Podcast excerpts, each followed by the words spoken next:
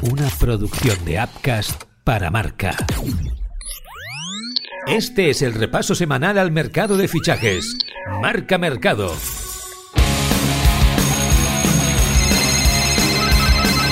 Marca Mercado con Joan Prats y Diego Picó.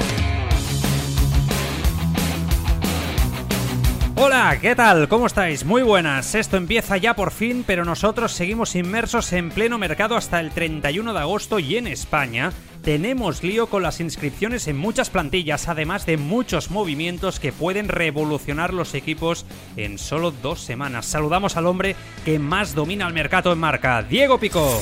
Hola Joan, ¿qué tal? Ahora lo analizamos todo, Diego, pero ¿crees que vamos a tener una bomba, bomba, bomba en el mercado español de aquí al 31? Bomba, bomba no creo que acabe estallando en la Liga Española. Eso sí, todos pendientes de si el Real Madrid consigue cerrar el traspaso de Mbappé después de un verano que se está haciendo ya demasiado largo. El resto a esperar, sobre todo, que no le quiten un jugador importante, porque la Premier está absolutamente desatada, John. Pues venga, vamos a repasarlo una semana más. Arranca Marca Mercado.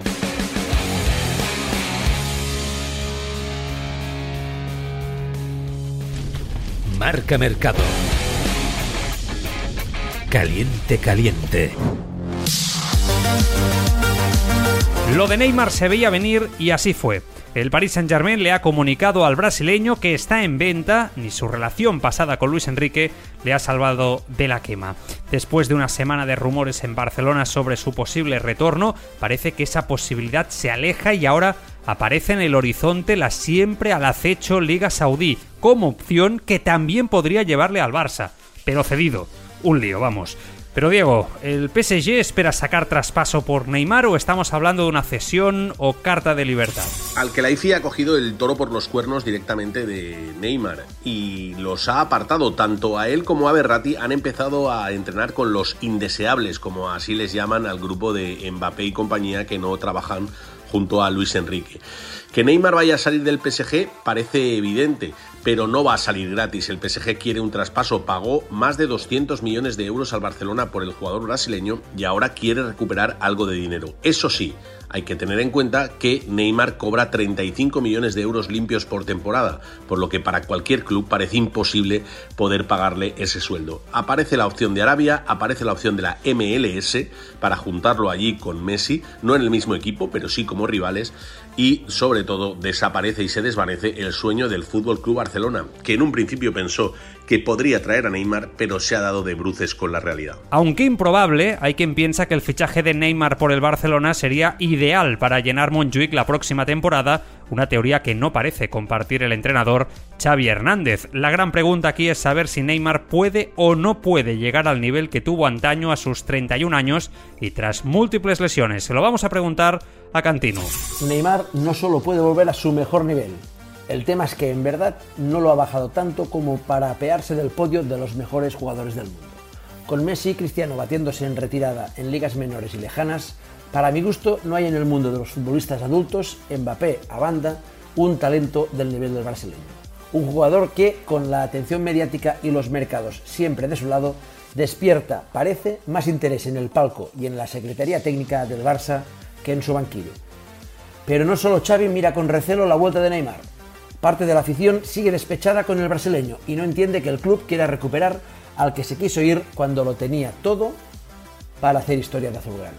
Pero claro, si estamos a punto de dar por bueno que el Madrid acabe pagando en unos meses la segunda mayor cantidad de la historia del fútbol por un jugador que llega libre y que les ha dejado tirados más veces que Messi a Casillas, seguramente la afición culé acabaría dando por bueno que un Barça en apuros económicos pudiese recuperar a bajo coste a uno de los mejores jugadores del mundo, y a que lo hiciese en el mismo mercado que llega Gundogan.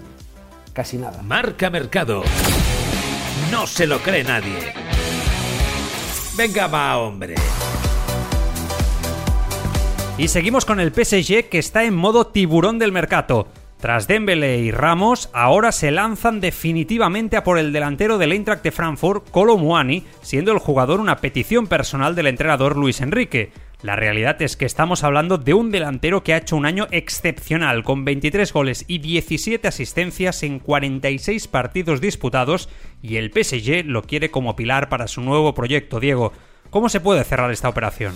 Y mientras al Kelaifi a través de Luis Enrique sigue apartando jugadores, Luis Campos y su equipo de técnicos sigue fichando futbolistas para el PSG para montar una delantera absolutamente temible.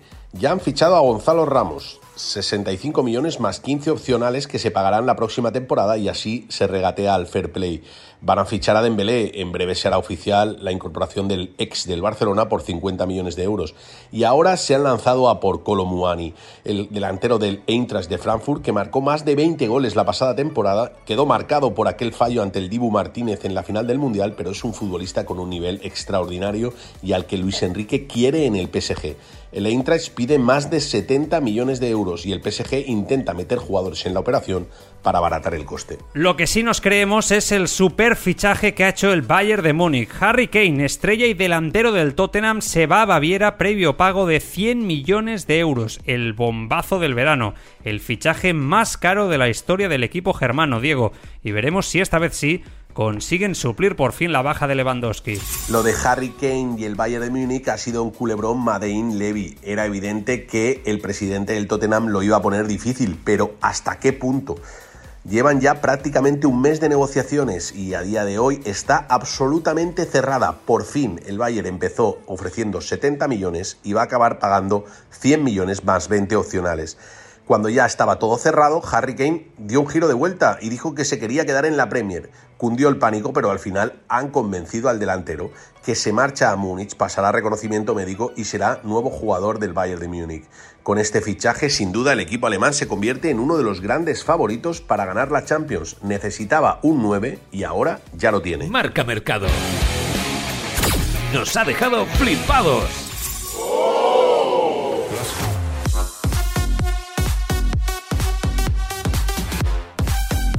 Algo nos debemos plantear en la Liga Española porque no es normal que, a horas del inicio del campeonato, la mayoría de equipos no hayan podido inscribir a sus nuevos fichajes.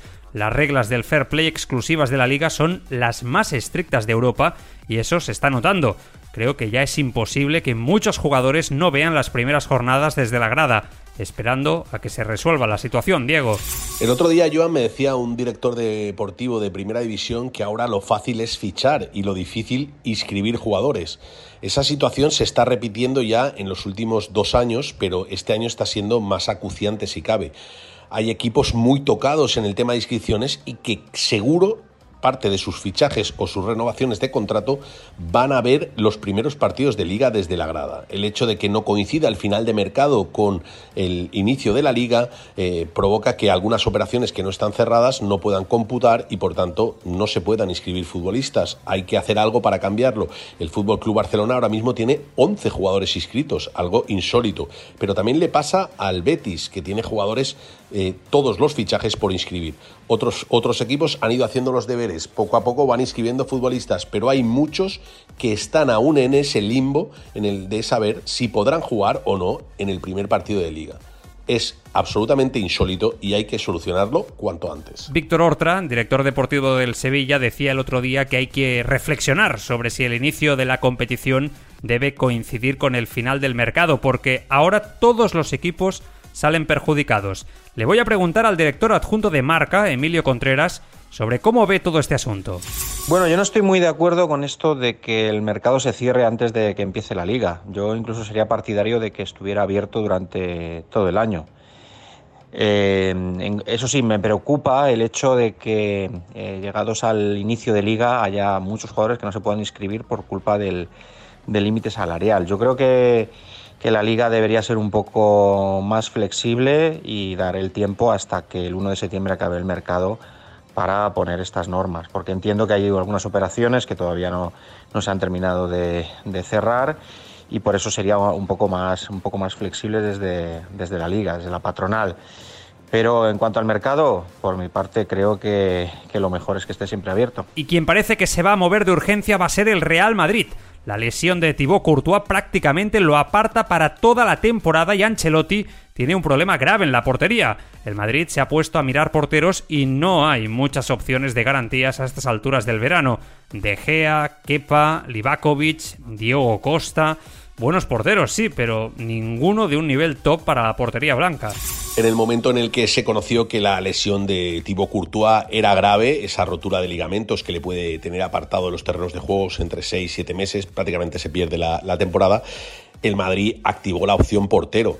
Eh, el mercado le ofrece una serie de porteros de forma evidente. El más sencillo es el de De Gea, que está libre, acabó contrato en el Manchester United y cerraría así un círculo con aquella historia del fax que nunca entró.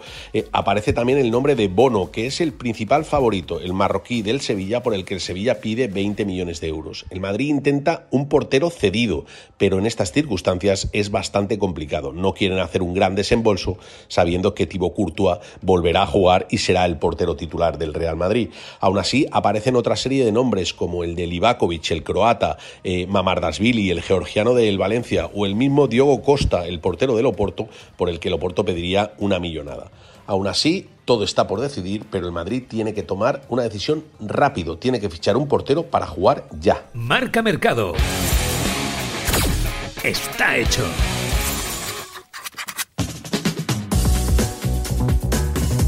Y seguimos hablando del Real Madrid, que informaba el pasado miércoles del traspaso de su canterano Sergio Arribas a la Almería tras 11 años en las categorías inferiores del club blanco. Con él se cierra un círculo de ventas de jugadores de la casa. Se han ido Diego, Rafa Marín y Antonio Blanco, Dotor y Julian John. Pues aquella derrota en Elda, en la final por el ascenso a Segunda División, al fútbol profesional, eh, cambió un poco el, plan del Real Madrid. Había una serie de jugadores con mucho nivel que podían seguir en Segunda División, pero evidentemente no podían seguir en Primera Red. Eh, esto ha provocado una salida casi en estampida del Real Madrid de los jugadores importantes para Raúl la pasada campaña y que estuvieron pues a un gol de convertirse en jugadores de segunda división. Eh, Rafa Marín se ha ido al vez también lo ha hecho Antonio Blanco, uno de los jugadores también importantes del Real Madrid Castilla. Dotor, el capitán, se ha ido al Celta de Vigo y el último en salir ha sido Sergio Arribas, que se va al Almería y el Almería paga cerca de 7 millones de euros por el 50% del traspaso del futbolista. El Madrid se ha quedado porcentaje de compra en todos los jugadores que ha salido. Le encanta y le gusta tener control sobre estos futbolistas de cantera que poco a poco van creciendo.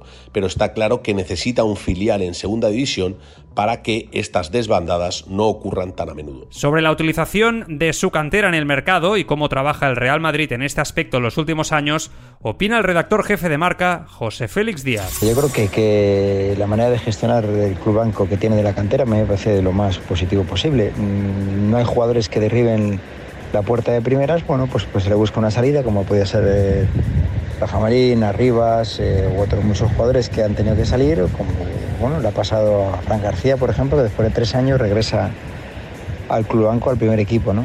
Eh, hay que sacar dinero, hay que hacerla rentable y esa manera de buscar esa rentabilidad es pues, con traspasos, como ahora está más de moda, asegurándose un tanto por ciento en el regreso. Bueno, yo creo que, o de, un posible traspaso más adelante, creo que es lo más, indicado. El Barcelona, por ejemplo, se le compara mucho. El Barcelona ha acudido a la cantera porque no ha tenido más remedio, porque ha aparecido también buenos jugadores, pero sobre todo porque la situación del Club Azulgrana en lo económico, pues bueno, pues no ha sido la, más deseada, ¿no? Y se vieron obligados a acudir a ello y encima la respuesta ha sido buena.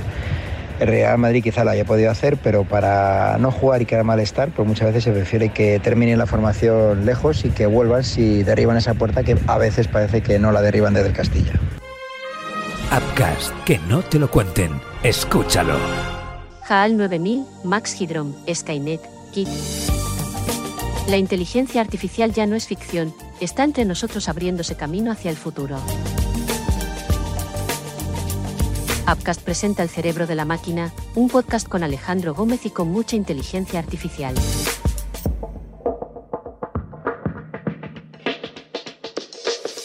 Posibilidades, retos, dificultades, problemáticas, aplicaciones de la nueva herramienta del Homo sapiens. El cerebro de la máquina de Upcast en tu plataforma de podcasting.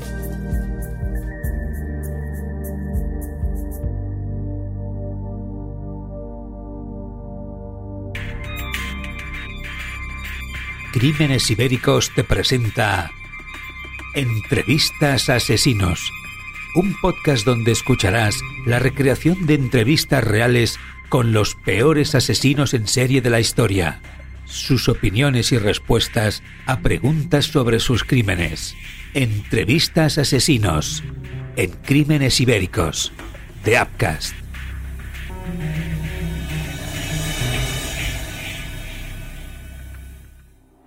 Pon la palabra Upcast en el buscador de tu plataforma de podcasting y conoce todas nuestras producciones.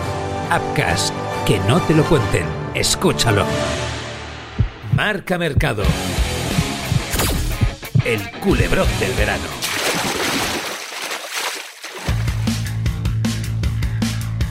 Dos culebrones del verano para acabar el podcast de esta semana. El primero tiene que ver con Julen Lopetegui que ha dejado de ser entrenador del Wolverhampton de la Premier League a días de empezar la competición.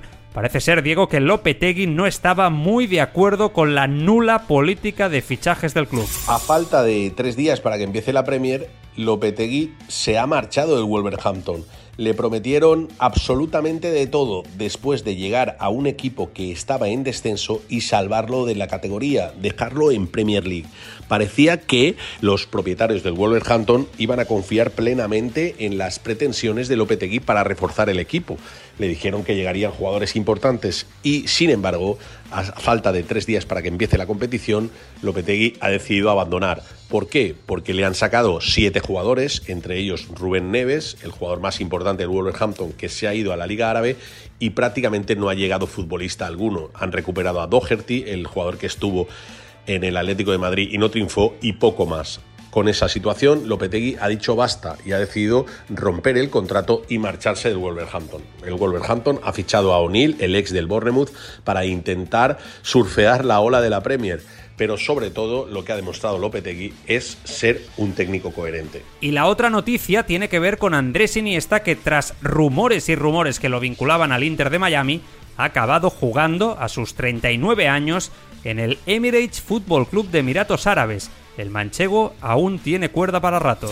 Le queda gasolina al bueno de Andrés Iniesta, Joan. El manchego se marcha a la Liga de Emiratos Árabes, concretamente al Emirates Team, a jugar sus últimos partidos como profesional. Con 39 años dejó el fútbol japonés, el Vissel Kobe, donde realmente echó raíces y donde realmente rindió a buen nivel. Eh, y se marcha a la Liga de Emiratos. Tuvo la opción de ir a la MLS, pero era más eh, una eh, un ofrecimiento del propio Andrés Iniesta y sus agentes que un interés real del Inter de Miami para que volviera a jugar con Messi, Busquets, Jordi Alba y compañía. Al final, en bueno de Andrés Iniesta, se marcha a la Liga de Emiratos, una liga menor, pero en la que puede seguir jugando y nos puede seguir deleitando, porque al final, aquí, todos somos de Iniesta. ¿Hasta qué punto tiene el de Fuente Alvilla necesidad de estirar su carrera deportiva tras los años en el Vissel Kobe japonés? Se lo pregunto al redactor de Radiomarca Barcelona, Alejandro Segura.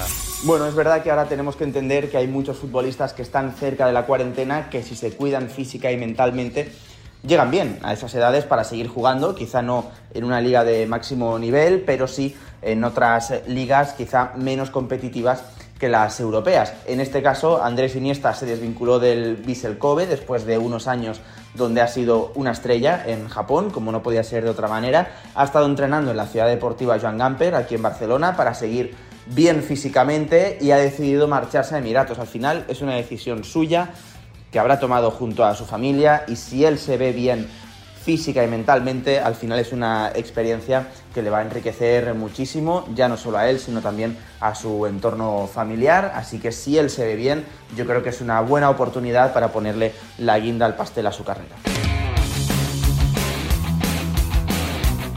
Y hasta aquí el marca mercado de esta semana. Este fin de semana, como bien sabéis, empezamos ya las grandes ligas y comprobaremos a finales de mes cómo han cambiado las plantillas en estos últimos días de mercado. Seguro que vamos a tener movimiento. Aquí estaremos atentos y os lo explicaremos. Hasta entonces, sed felices.